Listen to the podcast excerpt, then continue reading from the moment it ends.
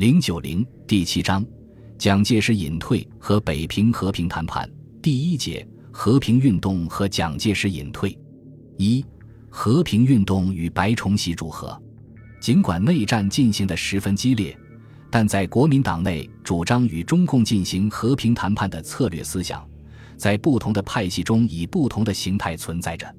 随着蒋介石在军事上的崩溃，主和派开始抬头。逐步发展为一场和平运动。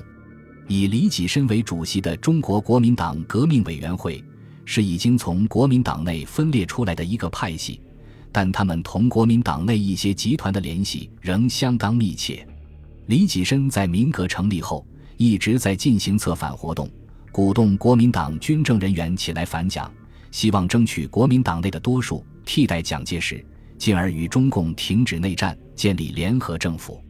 一九四八年夏，李济深曾与上海中共地下党负责人吴克坚联系，向中共中央转达李济深、冯玉祥想利用美国国务院及司徒促蒋下台，由李济深和冯玉祥下令国民党军就地停战。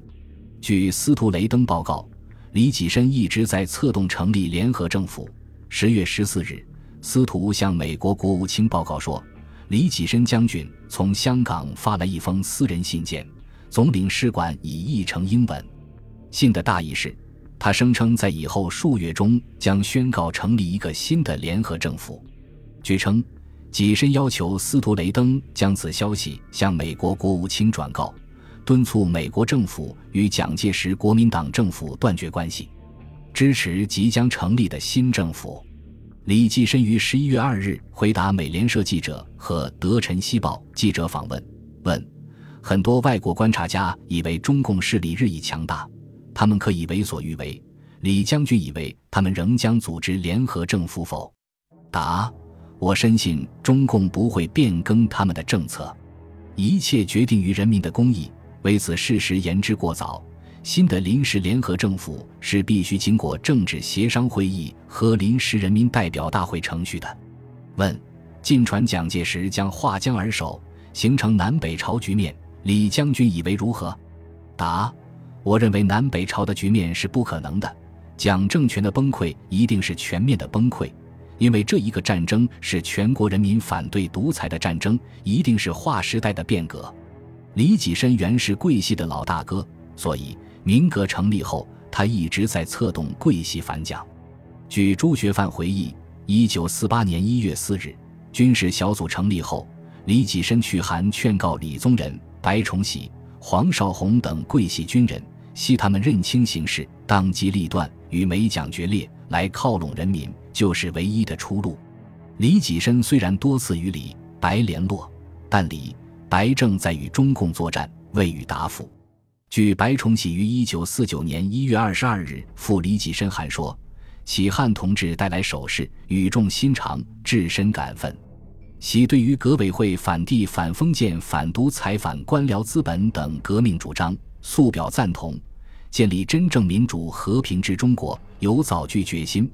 只以过去处境困难，未能完成志愿。”李宗仁同日致李济深函则说：“去岁叠奉会书。”帝因处境困难，未获财富，实深抱歉。结果，李济深希望吴人已逐渐取得党中多数派之地位。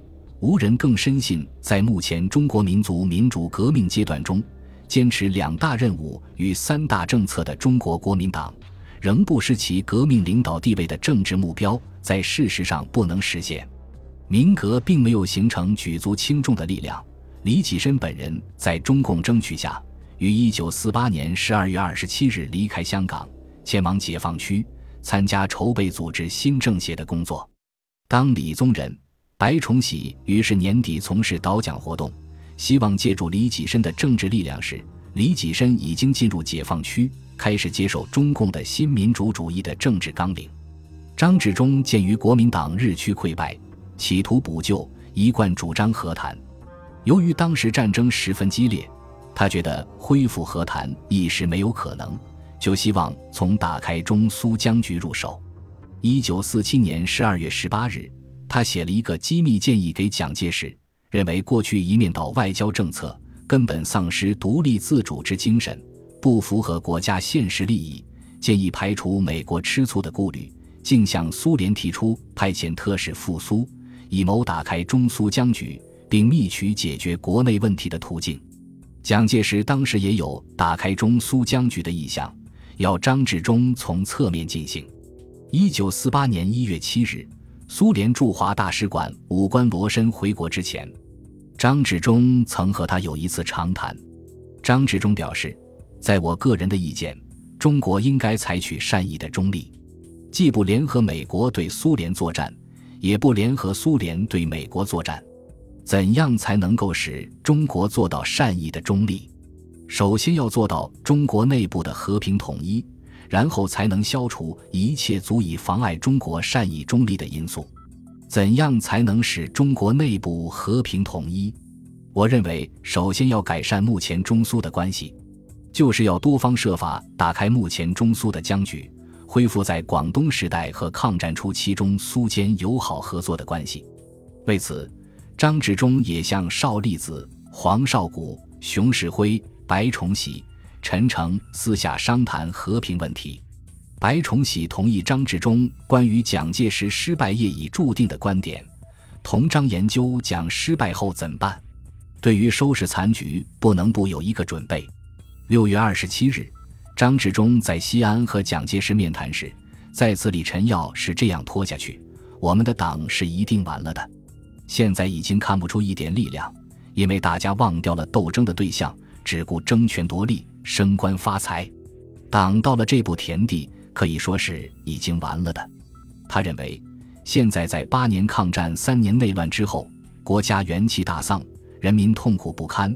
政府为了国家，为了人民，愿意以悲天悯人的态度，表示不愿再以战争解决问题，陷国家民族于万劫不复的境地。首先主动停止战争。有人分析张治中的政治主张说，张治中认为毛泽东可能成为中国的敌托，他具有祖国观念与民族热情，想说服毛泽东能在国家社会主义的共同国策上。成立国共两党为中心的联合政府，国民党仍以蒋总统的力量为代表，共产党则以毛泽东的国家共产主义者力量为代表，不依附苏联的支持和美国的援助，自力更生，共同对国际干涉主义者作战。这一评论不免多臆测之词，但这种思潮在国民党统治区则相当流行。邵力子也是一位主和派。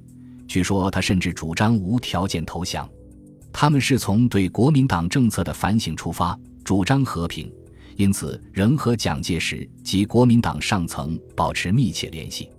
宋子文、孙科等人也活动过主和。宋子文主越后，刘航琛曾于1947年10月间策划和平统一大同盟，并作为宋的代表和李济深系统联络。宋子文本人也和李济深直接洽谈过。孙科在国民党军事崩溃之际，于十二月二十日组成内阁，未及向立法院提出施政报告，即向外界宣布，此内阁为一战斗内阁，将继续与共匪作战，直至获得光荣之和平为止。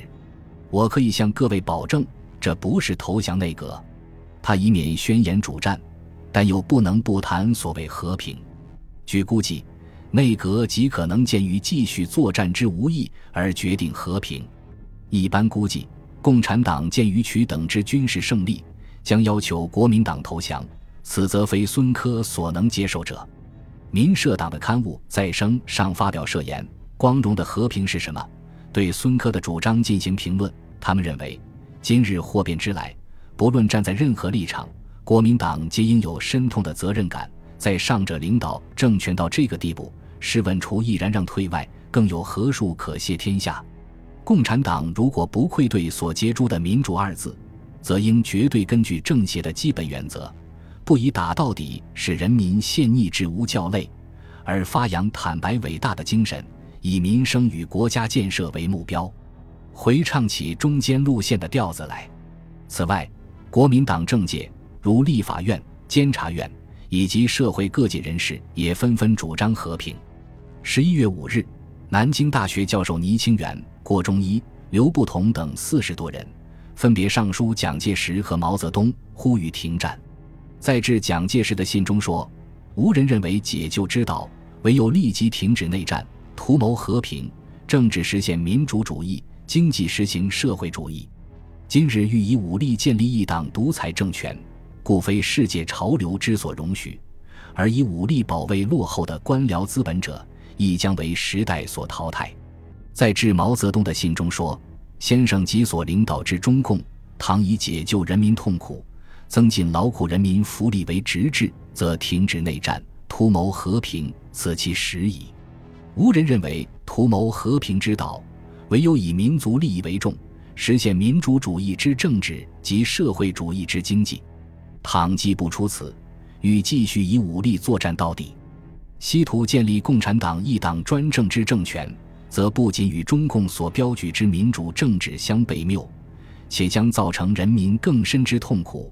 空以国家以莫大之忧患，他们要求国共双方与自由进步的各民主党派和社会人士重行和平协商，组织民主的多党联合政府。这个自居于中间立场的和平呼吁，受到蒋介石的直接抨击。蒋在八日的中央党部纪念周上的演讲中说：“前几天南京竟有少数知识分子公然发表文字，提出和平的主张。”这实在是自己丧失了民族精神，完全是投降主义者。南京中央日报刊出社论，知识分子还在梦想和平，指责刘步同等为国际间谍。而新华社电台广播也予以严厉的批判，刘步同为国民党特务分子，要想保全反动势力。本集播放完毕，感谢您的收听，喜欢请订阅加关注。主页有更多精彩内容。